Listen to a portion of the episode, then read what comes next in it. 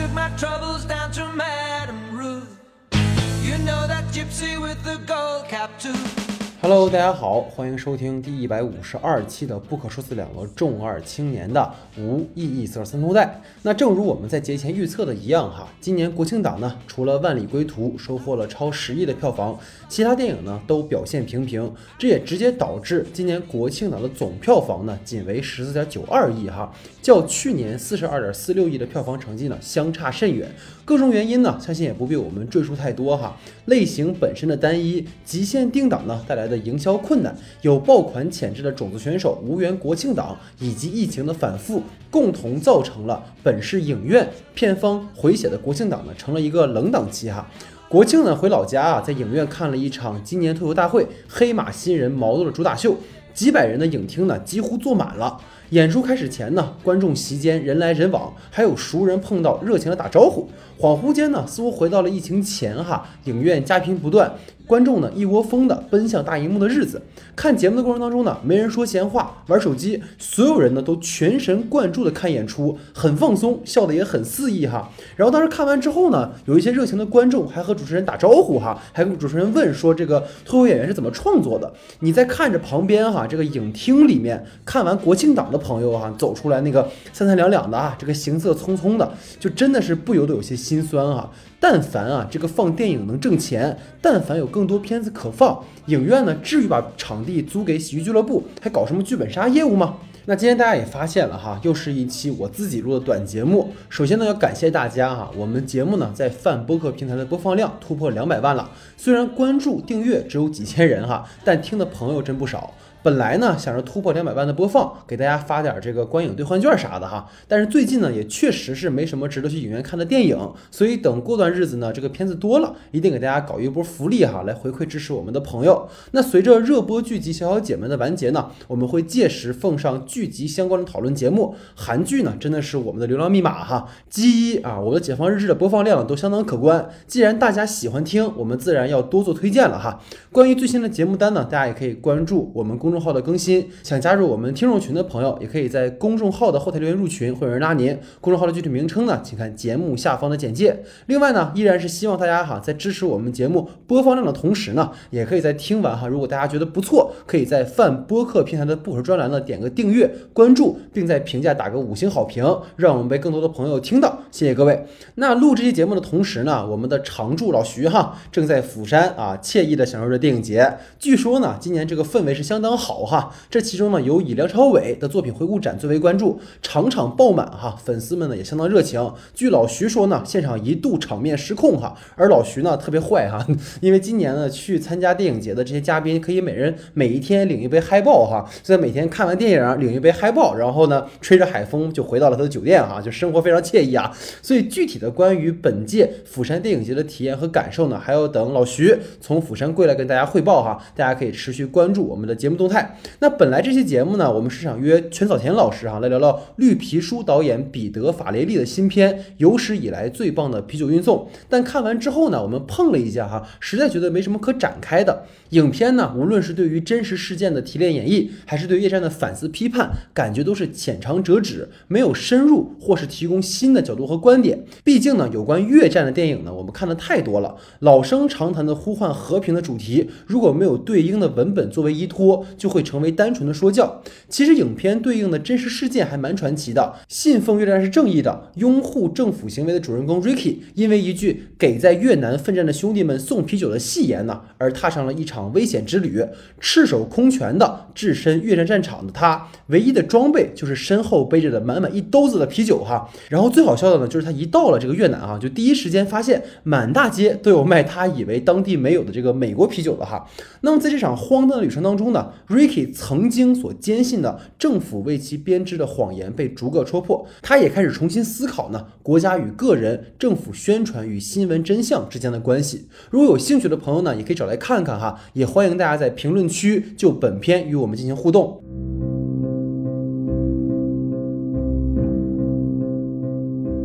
终于进入我们的正题哈，今天要跟大家分享和交流的电影呢，是由凭借《鱿鱼游戏》火爆全球、拿奖拿到手软的李正宰自编自导的银幕处女秀《狩猎》。从类型上呢，本片是熟悉韩国电影的影迷呢最喜闻乐见的政治惊悚类型。同时呢，由于其幕后的男子汉电影制作公司呢曾参与制作过《新世界》《阿修罗》等片，使得本片在大场面的动作调度戏上也十分的精彩和出色。当然了，本片最大的看点呢，无疑是被影迷戏称为“青潭洞夫妇”的李正宰和郑宇盛在合作电影《日出城市》二十三年后的首度联手。这两位兄弟呢，这个兄弟情啊，真的太好磕了啊！前些年呢，郑宇盛凭借《证人》获得百想艺术大赏电影的最佳男主时呢，就在感言里特别 Q 到了并未参与本片的郑宰书。而后呢，郑宰书得奖也回应了郑宇盛哈。二位呢，虽然联系紧密，甚至一起开了一家演员经纪公司，但却在二十三年间呢，没有联手拍片。这也使得呢，他们这次的合作显得尤为的珍贵。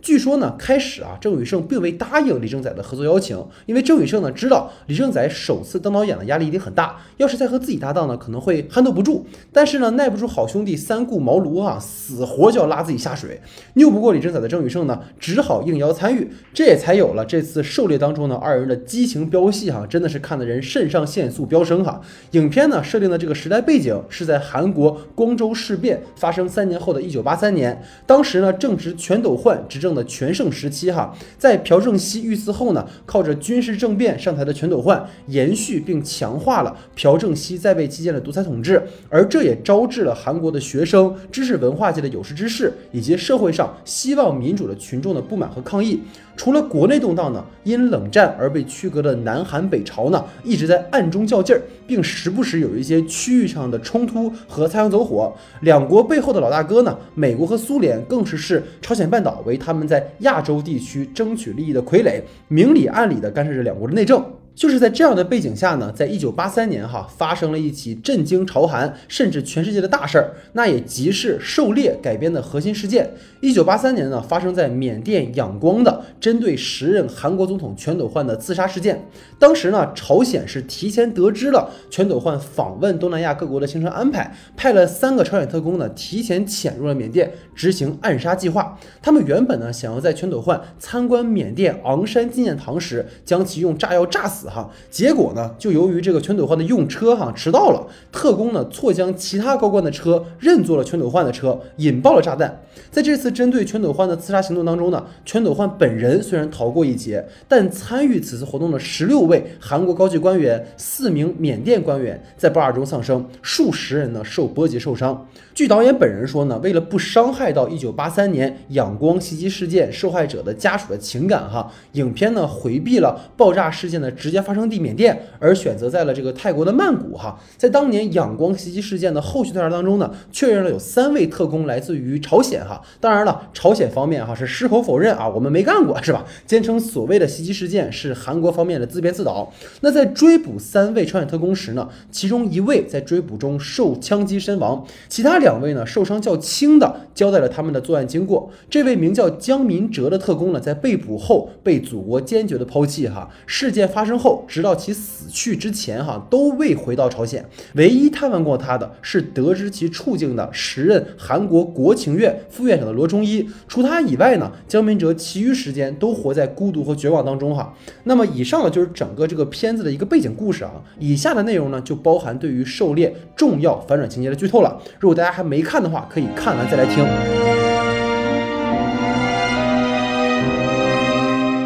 好了，我要开始剧透了啊！你真的不走啊？啊，开玩笑啊！所以导演呢，其实在塑造狩猎片中这个朴次长一角时呢，应该是有参考姜民哲的人物原型的。当然，相较于姜民哲来讲呢，这个朴次长需要承担更大的风险，因为他不仅要参与刺杀行动，还要在前期呢卧底在敌方进行情报工作。不知是有意还是无意哈，之前呢助郑载书名声大噪的新世界也是男子汉电影制作公司参与制作的，而且郑载书在其中饰演呢也是卧底身份的这个李子成哈，并在经历数次遗弃和背叛后，决定反水到敌对阵营当中。说起真实中的这个姜明哲与片中的这个朴次长的这个共性哈，那就是他们都是被遗弃的人。让朴次长决心反水的原因呢，是他看到了同胞的这个情报文件中明确写明了刺杀。杀一号成功后要杀死自己，也就是典型的用过即弃，是吧？其实间谍啊都逃不过这种哈被自己效忠的祖国摆一道的命运。无论是尹仲彬导演哈这个黄正明主演的《特工》，还是刚才提到的《新世界》，包括《新世界》翻拍的原作港片《无间道》，为国效力，深入敌营却得不到善终哈，这既有些宿命，又有些讽刺。狩猎的剧本呢，虽然依然是典型的聚焦于冷战期间的朝韩之争，但导演呢有意通过对于角色所坚信的信念而造成的冲突，去深化主题的表达。李正宰饰演的朴司长呢，作为朝鲜间谍东林哈，深入敌方内部窃取情报，虽是敌对势力，但朴司长呢并不认为哈这个暴力战争是朝鲜该走的道路，他期望呢以和平演变的方式哈实现朝韩统一，但这终究不过是南柯一梦，在庞。大的国家机器面前呢，个人意志显然是完全被忽略的，而这也直接导致了这个朴司长和郑宇盛饰演的金司长的矛盾。前期呢，这个金司长哈被渲染为东林的头号嫌疑人，但随着剧情的推进呢，观众才发现他确实要刺杀总统，可却不是因为他为朝鲜效力，而是源于呢他作为韩国士兵所亲历的全斗焕军事独裁政府的暴暴行，他无法忍受如此的残暴和不公的这个掌权者在位哈，因而呢他就里应外合的决定去除掉这个总统。关于金司长的遭遇呢，电影有小段落的闪回提到过哈，大家可以看他片中有几个。小的段落就是在讲一九八零年光州事变期间呢，这个军政府哈暴力镇压学生运动，目睹了这一切的金司长呢深受哈震撼，并决定铲除全斗焕。不过这一段的呈现呢，在这个电影当中有些潦草哈，无论是镜头的直观展示，还是文本的铺垫，让一位坚决拥护政府的士兵有了杀心哈，势必与他个人过去的经历、目睹的现实和他实际的行为之间有很大的关联。但碍于篇幅呢，这个部分其实并没有很好的展。示，就跟李沧东导演的《薄荷糖》一样，哈，让曾经呢背着相机、面目清秀的这个金永浩永远无法摆脱的梦魔呢，源自于他在光州事变中呢误杀了一位女学生，这成为了他堕入万丈深渊的开始，他终其一生都无法原谅和救赎自己。观众呢看到了直观的哈这个金友浩的行为和他的反应以及后续的挣扎，才会更信服于他的选择。但狩猎当中呢，这个金次长哈从这个意义上就较难让观众代入。虽然我们说郑宇盛哈他的这个表演足够令人相信角色深陷痛苦和挣扎当中，但文本上的缺乏交代呢，依然成为了本片一个很大的遗憾。包括后续哈这个金司长的选择，他难道不知道当年这个金在圭也是因为无法认同朴正熙才刺杀了他吗？而这之后其实并没有让韩国变得更好，对不对？反而迎来了一个更为极端和独裁的全斗焕。关于这段往事呢，大家可以找我们过去做过的这个李秉宪主演的《南山的部长们》的节目哈，我们有非常深入的这个讨论。金次长呢一意孤行要杀死全斗焕，能够理解哈他愤怒的来源，但是有一个问题是他的设定已经不是那种二十几岁的愣头青了，对不对？而且他是在情报机关工作的特工，他难道不会去想象他行为的后果吗？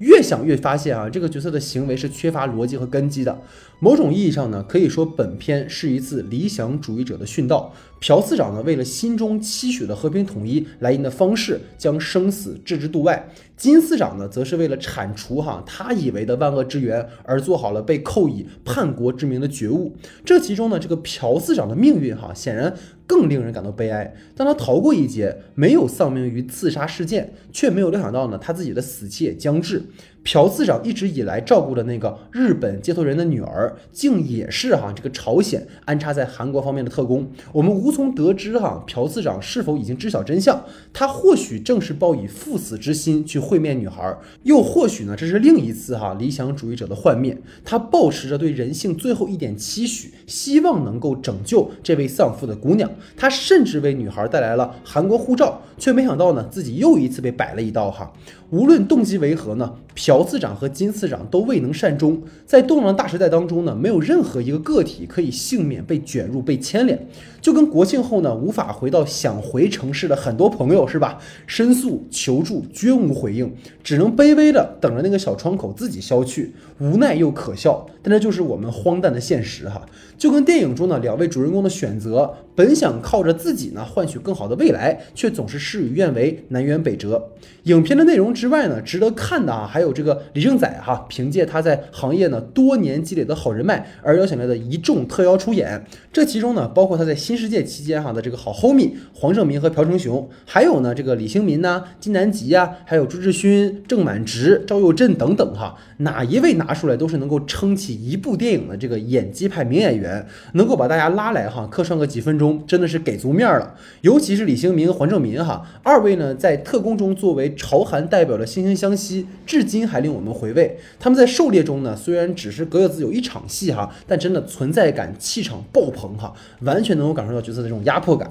那在本期节目的最后呢，我必须一提哈，就是《狩猎》上映二十三年前的那部让李正宰和郑宇盛结缘的《日出城市》。影片上映时呢，正值韩国受金融风暴重创之时哈，依然能够看到呢片中的洪吉欠了一屁股债，狼狈躲债，还企图翻身的一个落魄模样。话说呢，看着李正宰哈在本片中的造型和行为，真的分分钟跳戏到鱿鱼游戏里的成勋哈，真的几乎是完全一样的人设。全片呢弥漫着哈角色们对于未来前路不明的一种迷茫。杜泽呢一心想成为拳击手，却始终敌不过老天爷不赏饭吃。但他就是不信这个邪哈，就像在金融风暴中呢，希望逆天改命的普通人，终究是扑了一场空，陷入更深的迷茫当中。与杜泽呢有相似处境的，还有他一心想成为演员的女友咪咪。这里还有有趣的客串哈，就是林长树导演呢客串了这个凯咪咪游的一个油腻导演啊，电影里面，想必呢你放在今天哈是要被批判的。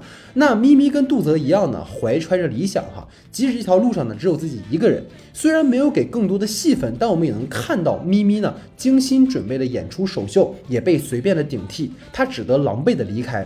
理想的丰满与现实的无常纠缠着片中的角色，或者说弥散于整个时代的气氛当中。洪吉呢被施予了多次帮助，他有机会还钱，但他偏要通过赌博来以小博大，最后也总是输得血本无归。对于被时代洪流卷入其中的小人物呢，勤勉的劳作、按部就班的生活，注定一生都无法突破阶级的桎梏。唯有豪赌呢，才有突围的可能。但这其中的变数之大，足以击垮一个信心满满的年轻人。当然，片中最重要的是洪吉跟杜泽的友情哈，二人的追求迥异，却成为了相爱相杀的兄弟哈。杜泽呢嫌洪吉一切向前看齐，洪吉呢则觉得杜泽哈追逐缥缈的梦想幼稚可笑。其实呢，二人的追求都没有什么值得批判和疑义的，不过是选择了两种人生追求的方向。杜泽呢想证明给命运看他没选错，他不想承认自己从小以来唯一真心付出过的事儿不过是一场幻梦，而洪吉呢也希望哈借由豪赌来逆天改命，让所有人能看得起自己。他甘愿成为金钱的奴隶，因为这是他唯一信得过、靠得住的事情。看《日出城市》的时候呢，总让我想起另一部哈九十年代后期的日本电影，即《坏孩子的天空》。同样呢，有关两个男人的成长哈，他们的梦想、野心和被现实蹂躏后认清的现实。现实的残酷会让很多人认命，也会让很多人堕入虚无。但无论是《坏孩子的天空》中的小马和信志，还是《日出城市》中的杜泽和红吉，他们都选择跟狗逼的命运哈干到底。因为无论我们的日子如何，太阳都会照常升起。即使我们觉得人生已经完蛋了，其实真正属于我们的时代或许才刚刚开始。过去如此，现在也一样。所以也希望大家能够不要灰心，不要被打败，去勇敢不认命的面对这个操蛋的世界。好，那这就是我们整个的这期节目哈，因为确实是，呃，大家也知道最近老徐在韩国，然后呢也大家都比较忙哈，刚刚复工，所以也希望大家能够继续关注我们，然后之后呢，我们也会制作相关的一些，无论是影片啊还是剧集的长节目哈，如果大家有什么想听的，也可以来我们的这个节目留言哈，我们也会呃适时的制作一些节目反馈给大家哈，所以就是我们整个的第一百五十二期节目，感谢大家的收听，感谢大家的时间，我们下期节目见。